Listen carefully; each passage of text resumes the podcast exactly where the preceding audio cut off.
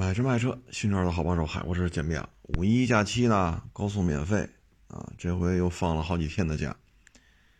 你出去玩人挺多的，呃，看了俩小视频，一个呢是一个，哎呀，说牌子合适吗？反正也是自主品牌啊，造车新势力啊，什么，呃，反正电的嘛，对吧？然后它能带微波炉啊，带什么？就是那个水杯架能热能冷啊，呃，然后后排这个顶棚上有一大液晶电视，中控台到副驾驶这也是大液晶电视，啊，说这是最好的 SUV，啊，然后你看堵车我不怕吧？啊，我这有冰箱，我拿出来八宝粥，啊，八宝粥我要热一下。然后拿出一瓶儿我没看清楚啊，蓝色的易拉罐是雪碧啊还是什么呀？你看我还能喝凉的，然后我这真是太爽了。都吃完之后，副驾他坐在后排嘛，副驾驶靠背往前，正好搭上一张床，他把腿放在副驾驶那个不靠靠背向前放平了吗？形成一张床，把脚伸过去，盖上一床被窝在看电视，哎呦，太爽了。啊，这边煮着方便面，哎呦我去！我说这广告打的，我说这他妈吃饭就因为您这是好几百万以内最好的 SUV，我就得微波炉加热的应该是八宝粥吧，我得喝着八宝粥，我得喝着冰镇的可乐或者雪碧，啊，然后那边弄一个现煮的方便面，这边再吃着冰镇的水果，哎呦我去！我说不怕窜稀吗？谁他妈吃饭这么吃啊？先喝一个加了微波炉加热的八宝粥，再喝一冰镇的饮料，然后再吃那些，就是有那个热水器嘛，然后做的那个桶面。吃完桶面再吃冰镇的，是葡萄是什么来？我说这他妈谁吃饭这么吃啊？你这既然好几百万以内最好的 SUV，你干脆弄一马桶得了，这么吃完就得窜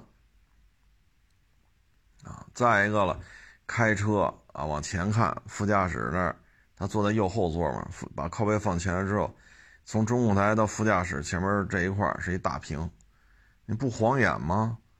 说靠背向后倒一个角度，你抬头看顶棚这电视，我说这不晕车吗？真他妈不知道怎么吹了都，我操！哎，我说就您这个，咱不做做这个十八米穿桩吗？咱不做做紧急变现吗？咱不刷个圈速吗？你要这么吃，这么拍广告，倒是跟十八米村庄紧急变现没关系。那你不弄个茅房吗？谁他妈开车这么吃？你别说开，你在家你这么吃吗？一个凉的，一个热的，一个凉的，一个热的。你这么拍广告，你费手指啊，这个。但是不知道怎么吹好了。啊，这玩意儿我觉得太离谱了。啊，真是太离谱了！而且现在很多数码博主转到汽车了，好家伙，你在就您那个评测的那个思路，我听着都头疼啊！你看这液晶屏，分辨率是多少？它用了什么什么芯片啊？然后呢，你看它这个加热功能有多好？你看它这些制冷功能。你看这一冰箱，你看这一个微波炉，啊，它用的什么什么芯片？我说，我说咱们这些数码博主，咱不去测试场比划比划吗？这车的极限是多少啊？您是卖微波炉的，您是卖汽车的？你这不是误导消费者吗？再一个，你开一车，车里边又有热水器，又有微波炉。又有冰箱，又放着八宝粥、桶面、水果，什么可乐、雪碧。您这车就这么大，你这里边放着冰箱、微波炉，是是什么什么什么乱七八糟的。我这要出了车祸可怎么办呢？你这在碰撞实验过程当中，你那个碰撞实验的时候，车里也装这些东西吗？微波炉、冰箱，啊。热水器，你做碰撞实验的时候，车里也放这些东西吗？你这么弄可有点过了，啊！尤其现在数码博主转行干汽车，哎呦我去！我说您这您这也不像是做汽车测评的，您这像是家庭装修之后的这种，是吧？精装房的这个介绍啊。所以这玩意儿，就这种视频啊，真是厉害啊！厂家也觉不出来啊，厂家还觉着我们这多好啊，啊，我们这几百万之内最好的呀，这个那个呀。啊但是实际上，嗯，唉，希望消费者和观众朋友们能有自己的判断吧。另外一个视频呢，就是开着一辆柴油的全顺啊，去西藏了，好像是清进川出，好像是啊。然后他那个 PDF 老式版的。这样的话，车的动力啊什么的就会出现一些问题，啊，然后到了拉萨福特那个 4S 店，啊，反正就是车主不太满意呗，啊，然后签各种版本的协议，车主是一而再再而三的拒签，他说我这就在质保期之内，我刚买的车一万多公里，你们就得给我保修，啊，然后说他加的油不对。这女司机还真行，我全是中石油加的油，每一次加油都有记录。得，然后又说他是没加尿素还是尿素加了？他说每一次加尿素我都做记录了，就是你们这儿的尿素。然后又说怎么怎么，他说每次都都做记录了，就是按你们要求来的。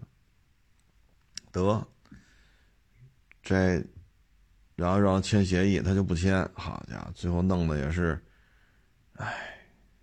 反正队伍能开了，你走吧，没问题啊，走吧。结果呢，去林芝还拉萨去林芝，这不是川藏线吗？还没到林芝呢，车又费劲了，又动了，就开起来很费劲。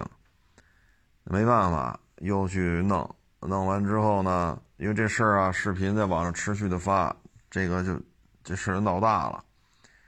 啊，全顺柴油版这个高原的这种反应是吧？这么厉害。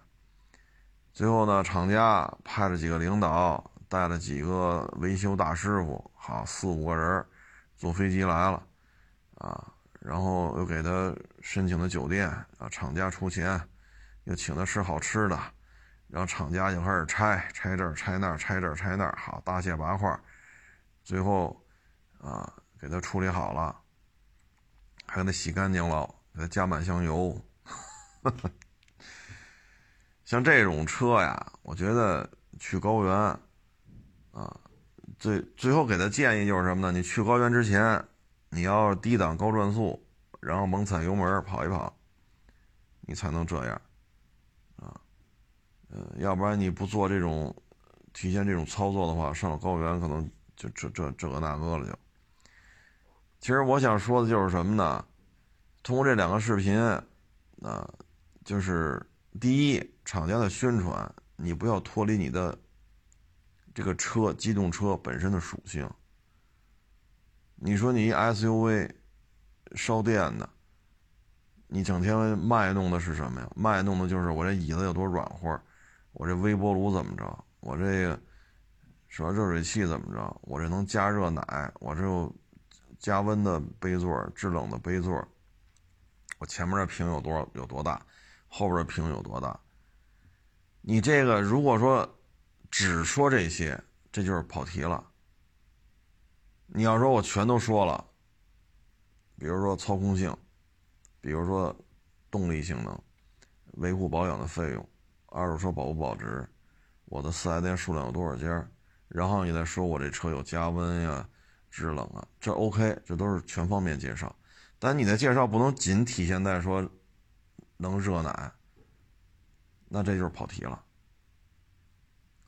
就跟你这个呃卖战斗机似的，你只说你这飞机上有一门机炮，这门机炮是二十三毫米双管的，还是三十毫米单管的，还是二十毫米六管的，别的不说了，你几个发动机啊，单发双发呀，载弹量有多少啊，带的什么雷达呀，有没有空中加油能力啊，这些只字不提，你就说你带了一门机炮。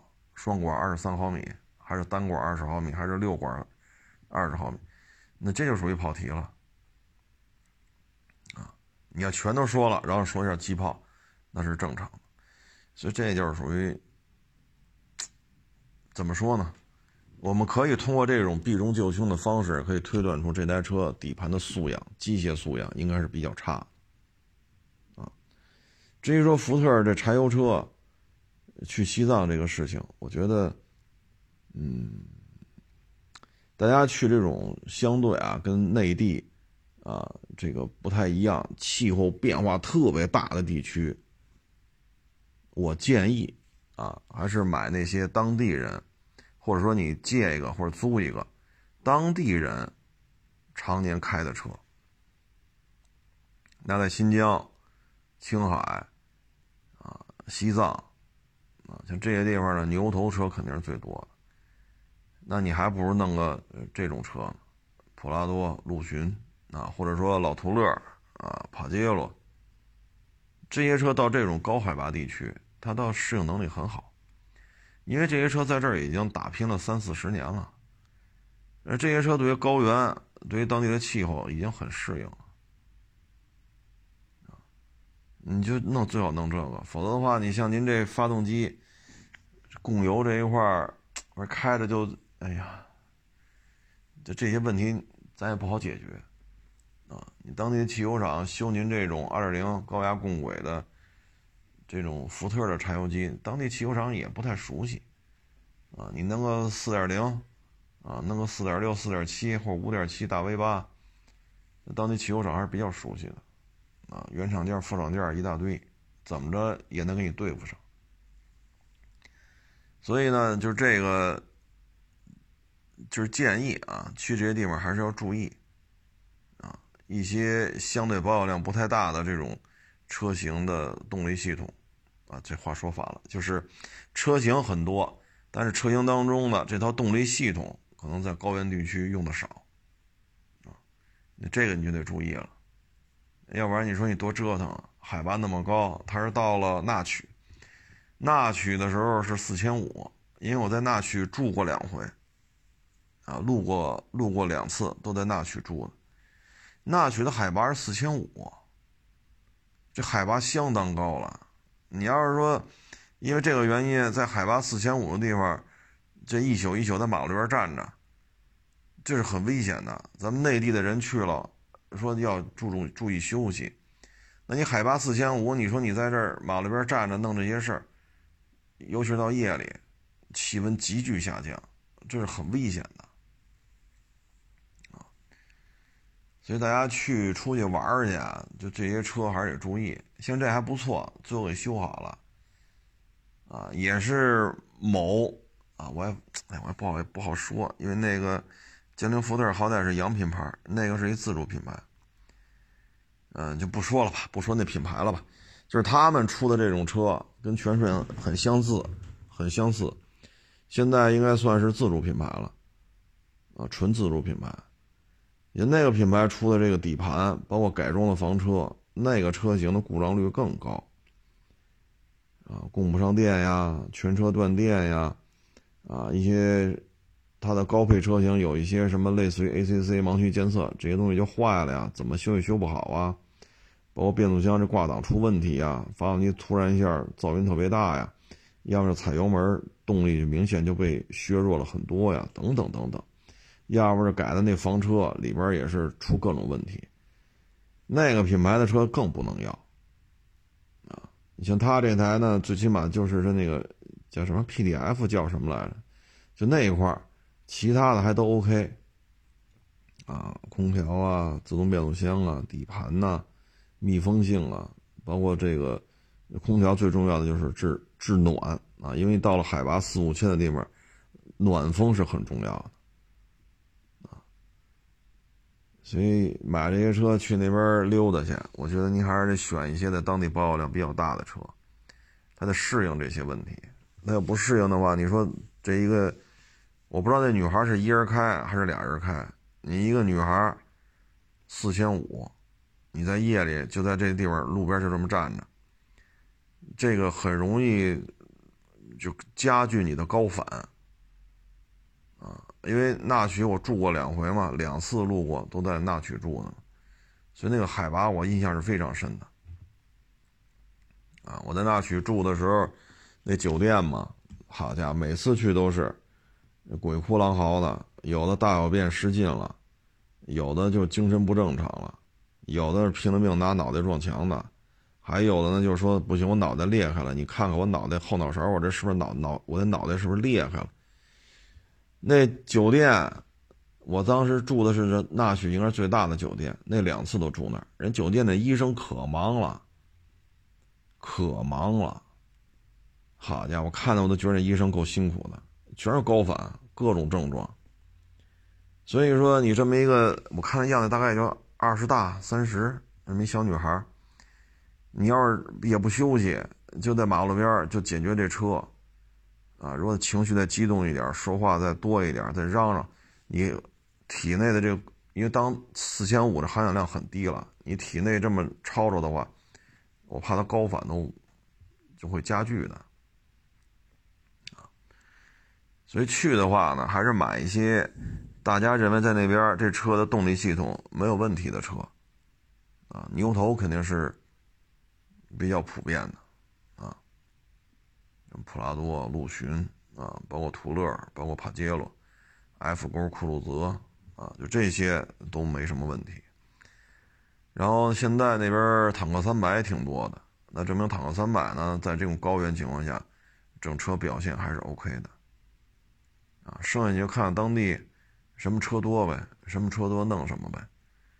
啊，全顺的汽油机保有量还是挺大的，反正最起码北京全顺汽油机很多。再弄一柴油机，这事儿就说不清楚了。你小女孩你这么弄，差点意思，就很容易给小女孩造成一些不必要的伤害。我主我说的主要就是高反啊！你说你一人在这儿打电话叫人拉萨那边过来拖你的车了，那拉萨到那去也是几百公里啊，那那么高的海拔，走夜路，是不是？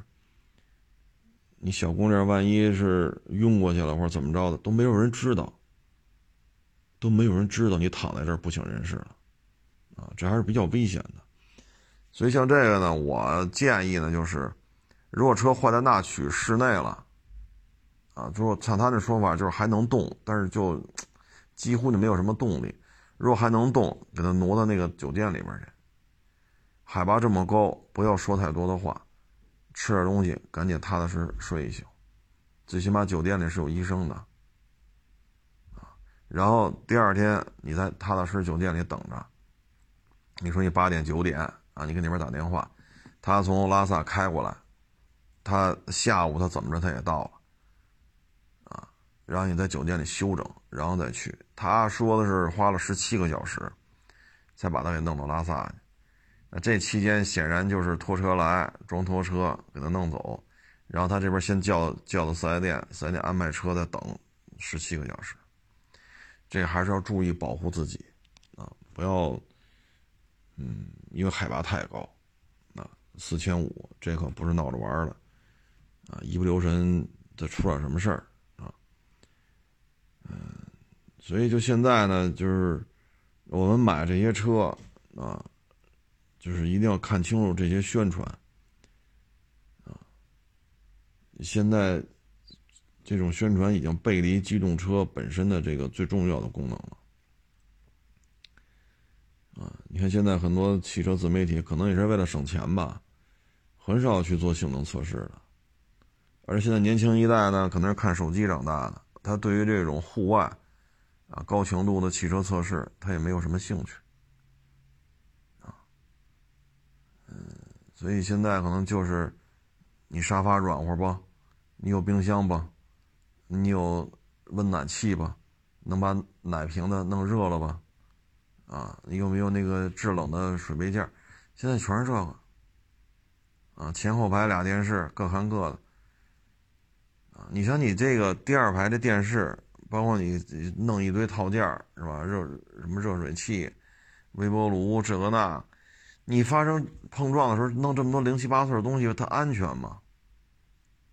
啊，而且说因为我有这个自适应自呃自呃智能驾驶无人驾驶，开车的那个前面那个好双手拿着桶面骑溜骑溜骑溜跟那吃。我就这么说啊，这么烫的桶面，让这车来自动驾驶，因为路又很拥堵。假如说突然前面加速了，这车就跟了，前面一刹车，这车它又因为全速段 ACC 嘛，这车也会刹车。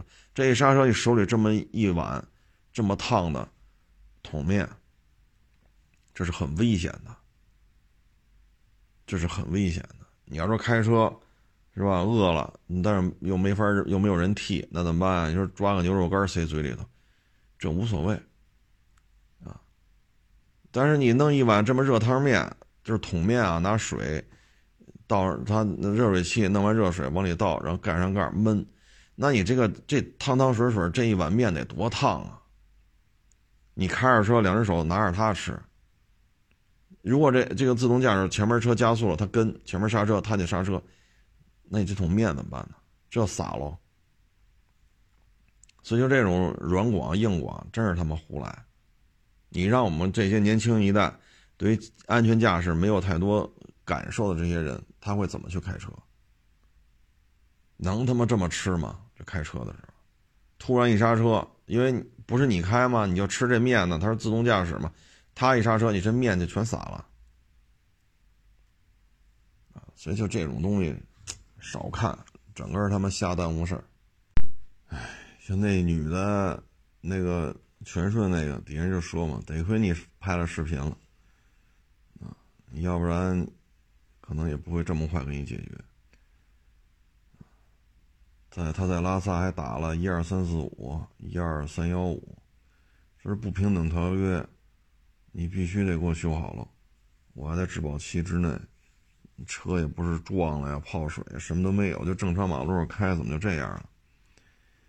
哎，也是不容易啊。所以各位买车的时候呢，像这种造车新势力的车，它的卖点是什么？你要有一个清晰的判断。但是呢，这要建立在它是一台机动车的基础之上啊。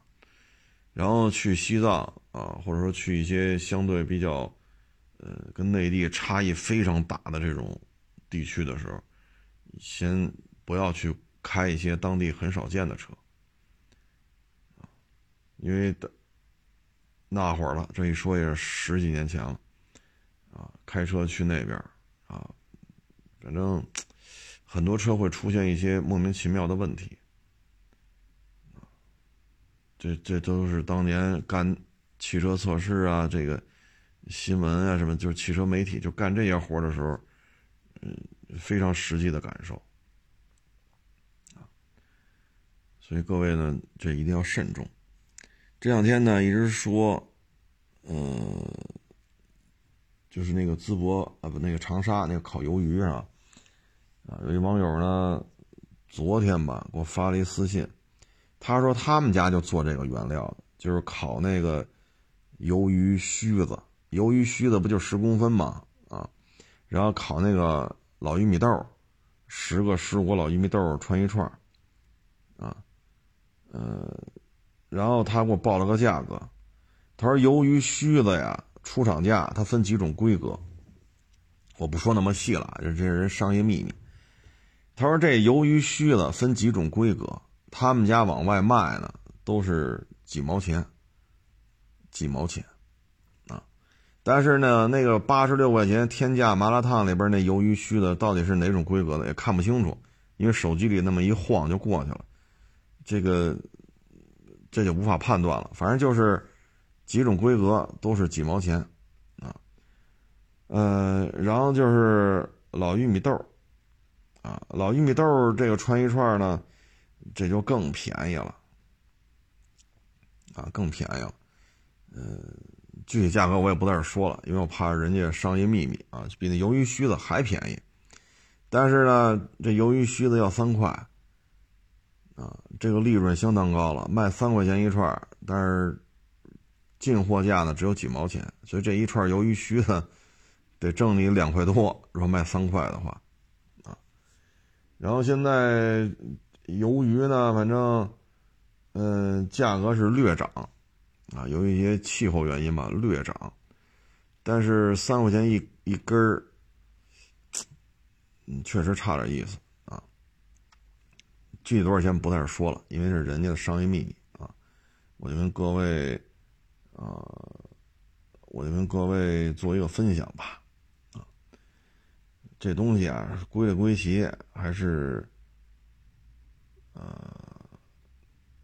看自己吧，啊，看自己，愿意吃呢，我觉得那还不如吃那烤鱿鱼呢，啊，十块、十五块也就这样，您这三块，我来三根就九块，这三根鱿鱼须子够塞牙缝的，啊，所以这东西就是，呃，一人一个看法，啊，其实有些时候呢，就是带着家里人看看新鲜呗，是吧？走马观花似的，什么时候再来就不知道了，中国这么大。是吧？九百六十万平方公里，所以有些时候也就认了啊。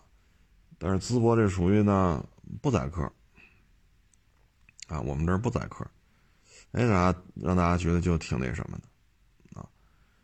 呃，我看那个不是吃不上吗？当地老板就找本地人嘛，说你也在这吃烤串，人外地来的吃不上，排不上队了，能不能拼桌啊？都他们老板都找当地人问。能能拼能拼，赶紧搬桌拼，跟那吃吧。然后呢，这个贵州来的就跟那坐着吃。因为贵州到淄博也不近呢，从贵州到山东这个距离可是够劲儿啊。说就坐着吃吧啊，人家又买了好多串儿贵州这个呢，一看，好家伙，排半天队排不上，跟人家当地人拼桌了，人家点了好多让他吃。好家伙，这贵州的这个拿瓶。他们当地那茅台吧，啊，拿瓶茅台出来，我操，这瓶茅台便宜了也得便宜的也得一千多啊，好的那就不好说了，是几千还是上万了，啊，一起喝啊，其实说白了就是不宰客，啊，不宰客，嗯，价格也没有必要弄这么高，啊，嗯。卖卖整个鱿鱼的，卖一十块、十五块一个的，这好像其实也有利润，但是好像觉得心里不平衡啊。那你就卖鱿鱼须子呗，啊，卖鱿鱼须的人家不平衡，所以这就是各自来寻求一个平衡点吧，啊。你包括这两天闹得比较大，广西桂林上厕所五十五块钱啊。那你这么一闹，我得花五十五块钱买你的门票，我才能进里边上厕所，否则的话就憋着。那你这给人感觉就很不舒服，啊，非常的不舒服，因为舟车劳顿嘛，他也不知道这路上是什么情况，第一次来，慕名而来到了你这儿，说撒泡尿，你得交五十五块钱买门票。那你这基础建设这个，哎，闹吧。啊，工作人员是吧？这还能量比较足，这个那个，这小视频现在网上全是。那谁还去啊？你说五一大假期间闹这么一档子事儿，你当地怎么规划的呢？淄博二百零七个企事业单位停车场只对外地人开放，免费。二百零七个企事业单位免费提供卫生间，外地人全是免费的。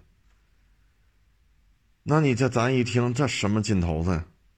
那咱一听，我操，这这这这就是受宠若惊啊！这个，你再看看这桂林这个，那你当时就没调研一下吗？人家人家的消费心态，我不愿意花钱上这厕所，哪怕我上完厕所免费的，我再花钱进去，我也觉得气儿顺，我就得花了钱进去才能上厕所，我气儿就不顺。其实他都是打算花钱进去的。逻辑关系是没有错的，从结果为导向来讲，都是交五十五块钱跑这溜达一圈。但是你要让他先上一个免费的厕所，再花钱进去，他的气儿就顺了。你让他花五十五块钱才能上厕所，他气儿就不顺。就这么点事儿，这就是消费心理学。那你没搞定，没搞定，这事儿闹大了。那你说得不偿失？你让当地说当地政府盖一茅房，这才多少钱呢？对吗？盖茅房才多少钱？你这么一闹，你现在就成什么了？这，啊，你这，这两边一比，你就看出来了。服务意识，是你要我做什么我就做，还是我要为你提供什么？这完全是两种想想法。啊，就像刚才说那几百万那最好的 SUV，我要给你提供的就是这个温奶温奶器，我要给你提供的就是热水器，我要给你提供的是微波炉，我要给你提供的就是最舒服的座椅，我要给你提供的就是几百万的这最好的奶爸车。这倒是挺积极的，但是它完全规避了这台车到底机械素养、底盘的机械素养是怎样的，都完全给规避掉了。这就好比我们宣传说你来我这吃吧，我这炸臭豆腐可好吃了，炸豆炸炸臭豆腐我这是中国第一，我这个我那我可牛了，你来吃来吧。缺斤短两吗？有地儿停车吗？我还不知道的，我外地来的，我我也不知道停哪儿好，一停就二百。那这些事儿你解决了吗？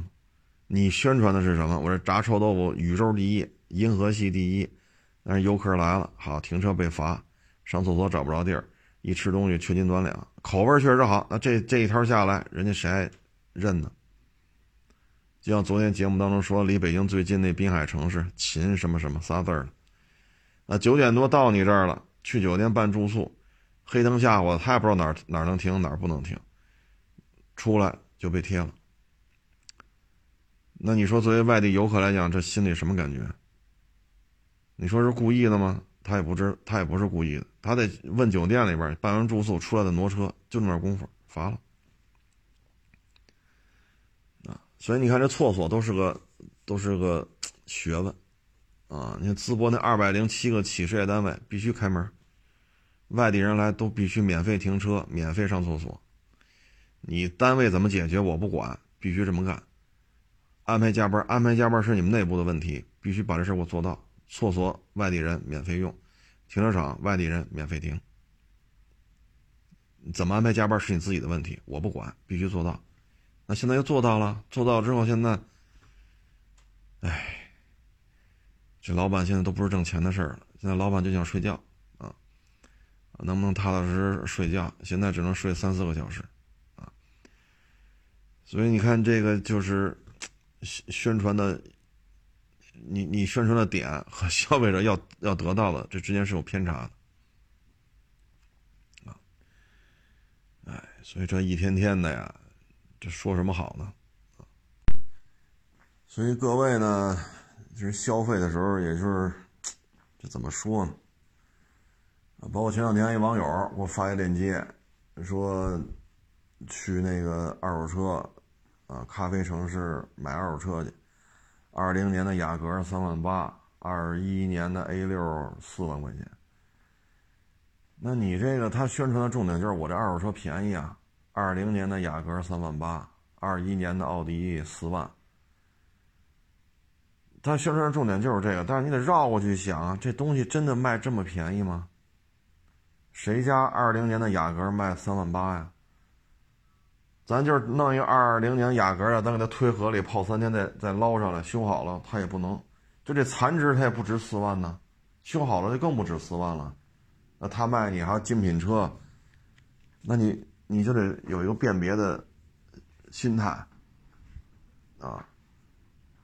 这么便宜肯定是有事儿的。你说卖那贵就一定好吗？那不一定。但是卖这么便宜是肯定有事儿的。二一年的 A 六四万。好家伙，这这二一年的 A 六，这还没出质保期呢，四万块钱一辆。这是奥迪 A 六吗？这还是众泰死死灰复燃了？二一年的众泰这个，那你就得辨别嘛。现在的宣传是吧？所以有些事儿你得想清楚啊。然后这家我觉得倒 OK，因为他不是同行啊，他过去也没说。几年前坑蒙拐骗，最后号都给人封了，号都被封了。然后这二年又化身为，呃，消费者匡扶正义的这种大神儿啊！现在又他没有这次去曝光咖啡城市低价二手车的这家倒是不是干二手车的，也不是倒腾车啊，以一个消费者的身份去的啊，嗯，所以我觉得，哎，骗子不够用，因为什么呢？我要说难听的，就是傻子太多。但我要这么说，肯定一堆人就不爱听。我们就想少花钱多办事儿，怎么了？我们有错吗？你这么说没有错啊。但二零年的雅阁它能卖三万八吗？那骗子为什么不够？因为傻子太多呀。那就就这么解释啊。被骗了之后再再找这个找那个，你没脑子里没算算账吗？二一年的 A 六卖四万，这怎么才能卖四万块钱呢？推河里捞上来都不用修啊，就这这一开门哗全是水，就这种状态。四万块钱你也买不着，你放心吧，绝对比这价格高高很多的。那你愿意信？那你说咱有招吗？贵的不一定好，但是这么便宜，那肯定是有事儿啊。所以这就是你个人心态了。包括去港口，这见得多了，抱着警察哭，哇哇的哭，被骗了，那你为什么买呢？那霸道二七卖二十七万，你就信了？交完钱走不了，钱也不退，车也拿不走，又又找警察哇哇的哭。那你怎么就信了呢？所以现在这种宣传，就各位只能是自行判断吧，啊，只能自行判断。你包括这个之前不是老就一堆人嘛吹越南，现你看现在越南这出口。下滑的厉害，你再看新加坡，去年时候我就说新加坡这个国家抗风险能力很差，非常的差。虽然说这几年吧，因为咱们实力的增长啊，零七五啊，零七幺啊，现在三艘大航母了啊，然后歼二零这个那，现这二年因为咱们这个又不去折腾，所以基本面要比美国比欧洲要稳定。所以你看，这二年新加坡跟对他跟对咱们的态度评价完全不一样，主动示好，有些时候也替咱们说一些好话在国际上。但是新加坡本身这个体量太小了，你看今年一季度，新加坡的 GDP 可以说就是比去年同期出现了明显的衰落。新加坡的通货膨胀翻了翻的往上涨，为什么？说富豪。啊，就是千万美元以上的身份的人去新加坡，暴涨了将近百分之百，将近百分之百。那他们带来大量的财富，这不好事吗？他们这些人拉高了整个新加坡房屋的价格，他们这些人拉高了房屋的租赁价格，这就导致中层、底层老百姓买房买不起，租房租不起，甚至于几个房客。啊，跟这个房东还有竞标，谁出的钱高，他租给谁。这对于底层、中层这些老百姓来讲，压力就很大。再一个，新加坡就这么小，他做不到粮食的自给自足。啊，所以现在国际粮食这个价格现在就降不下去。那现在这种情况之下，新加坡通货膨胀很厉害，底层、中层活着并不痛快，并不那么惬意。大量的富豪来了，他们买房不在乎，喜欢多少钱买，三百万美元买，有没有更贵点的？这四百万那行了，三百万不要了，看看那四百万 dollar 去。你来这么一帮人，那整个房屋价格、租赁价格全上去了啊。然后现在新加坡出口也是大幅度下滑啊，所以现在新加坡这个也不是太乐观。啊，去年我也不知道为什么就这么死吹新加坡，当时我就说新加坡体量太小，巨额的波动、巨额的资金的波动、政政治局势、军事形势的这种巨幅波动，新加坡是扛不住的。太小这个国家，咱不是说好与坏啊，说反华清华，咱不说这个，体量太小。你看现在一季度整个新加坡这事儿就不大乐观。这个通胀啊，房屋价格暴涨啊，房租啊，粮食价格、通货膨胀等等等等，然后出口额又出现了明显的下降，所以你只适合什么呀？说我有的是钱，哎，我有五千万 dollar，我有十个亿 dollar，那你爱去哪儿去哪儿，你爱去哪儿去哪儿。那儿新加坡不都是大富翁啊？他也有老百姓啊。啊，我也不知道为什么就死吹，就是，就是吹吹新加坡，踩踩中国，好像是能能领点钱是吗？啊，你现在看看，不是那么回事儿，啊，不是那么回事儿。包括有些网友在加拿大，有些网友在美国，啊，包括在澳洲，那一说物价涨得厉害，涨得厉害，啊，所以收入。包括咱们之前聊那卡车司机，你每个月就是七八千、八九千，你正常情况下就这个收入。但是因为疫情期间干活的人少，海外贸易特别多，所以当时美国这两年左右吧，就疫情期间这两年左右，运费特别高，所以你能做到开卡车一个月两万 dollar，甚至两万多 dollar，那一年二三十万。但是疫情结束了，现在运价没有那么高了。美国的卡车司机现在收入基本上又回落到几千刀了的水平上，啊，如果你是这两年你觉着我超着了，好，你再贷款买个大拖头，拖车头，你说两台拖车头或者三台拖车头雇人干，你现在就要出事儿了，因为利息越来越高，活儿越来越少，单价越来越低，你就负担不起三个拖车头了。所以你，像新加坡这种老百姓去的话，其实压力是很大的啊。你包括思密达，思密达为什么现在死抱美国大腿啊？国内现在也压力也很大。过去都是汽车及汽车零配件都是对咱们是它是顺差，但是现在中国对韩国汽车及相关零配件咱们对它是顺差。你对于。韩国这么大点儿，当然它比新加坡大啊。就是韩国这么大点儿的地方，这个全是它是顺差，它能接受；多对于它来讲，全是逆差，它受不了。就像越南似的，啊，它加点很很薄，然后回旋步也不大，纵深余地也不大。像你老让他搞进口，进口，进口大于出口，这对于他来讲，他加点耗不起。啊，思密达现在也很着急。你说动力电池？宁德时代、比亚迪，就这两家，三星、LG 现在扛不过。全球动力电池一多半都在宁德时代加比亚迪，就这两家控制，剩下一大堆，人欧洲的、北美的、日本的，还有中国其他的，剩下那一小部分市场份额是这么多家来蚕食。这对于三星、LG 来讲，压力山大。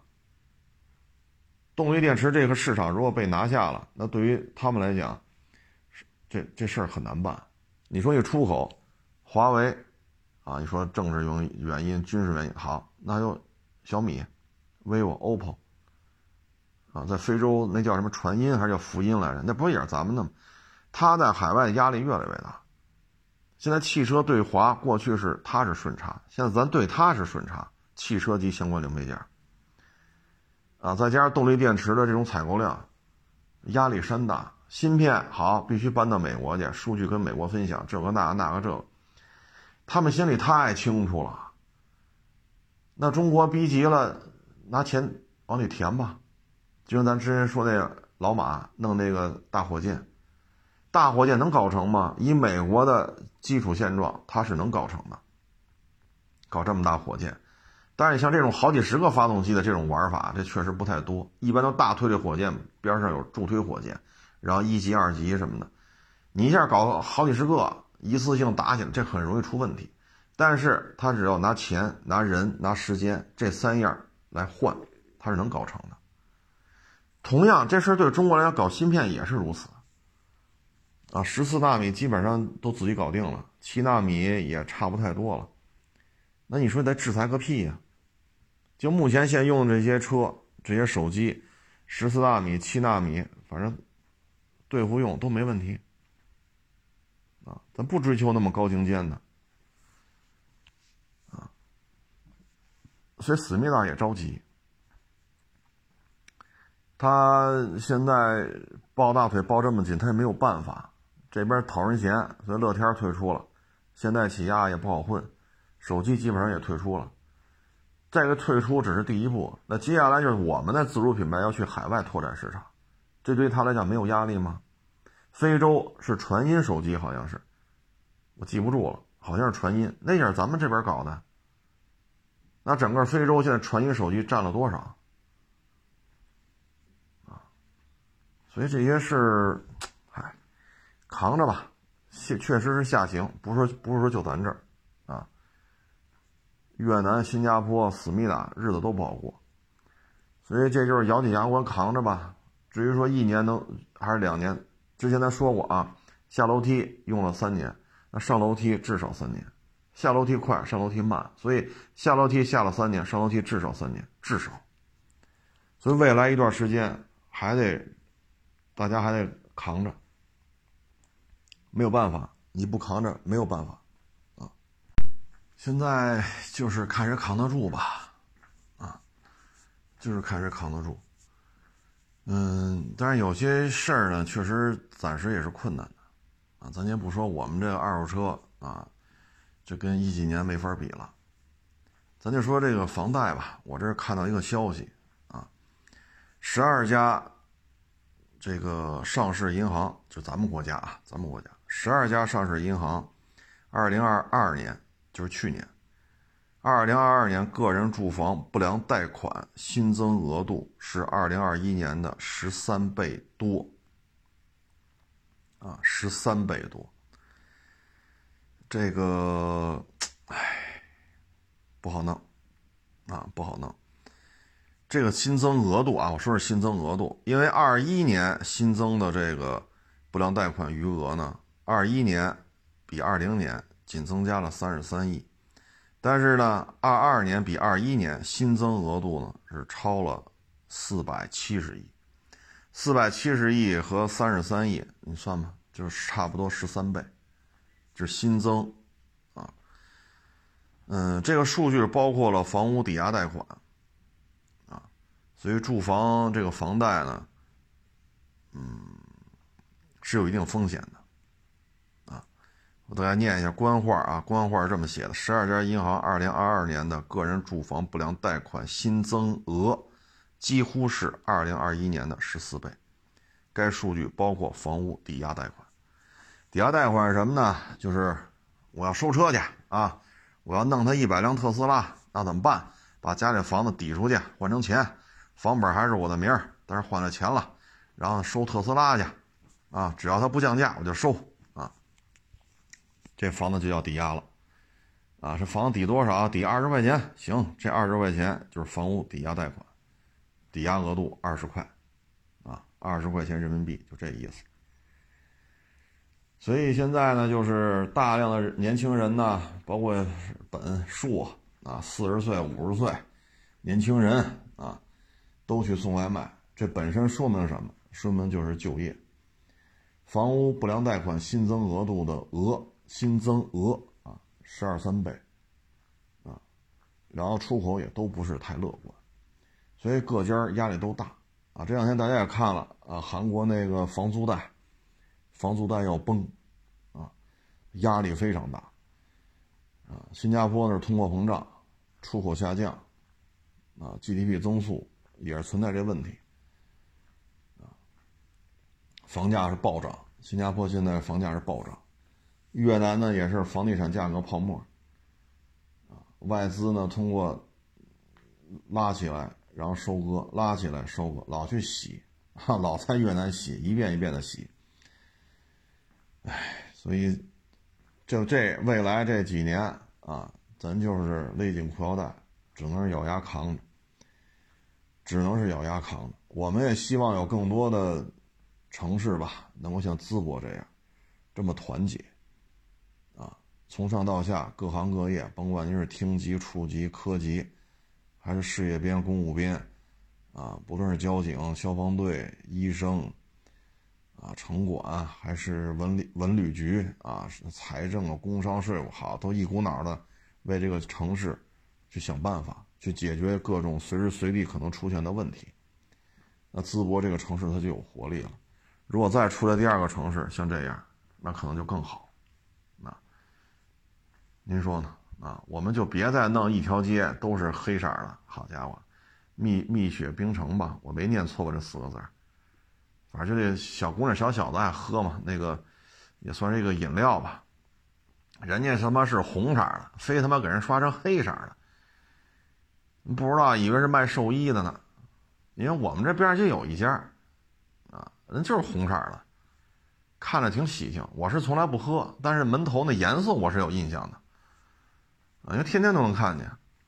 你给人刷成黑的，你说这玩意儿，嗨，困难啊是有的，但是办法呢总比困难多，所以各位咱就咬牙扛着吧。大的形势就这样。咱们这基本面还算是可以的，啊，还算是可以的。最起码咱没跟思密达似的，好，谁在韩国说当年韩国人抗日的事儿，不让说，这哪行啊？这咱们这不是有的是吗？敌后武工队、大刀队，啊，武工队传奇，太行山上太行抗日大队，是不是？咱们这边，你要。哎呀，真是我也不知道这个韩国思密达能不能干满这这一届这这一届总统的任期了都。这当年日本人在朝鲜半岛也没少也没少杀人放火呀，哎，不管他了，咱们就只能干好自己的事儿啊。谢谢大家支持，谢谢捧场啊！欢迎关注我新浪微博“海阔试车手”。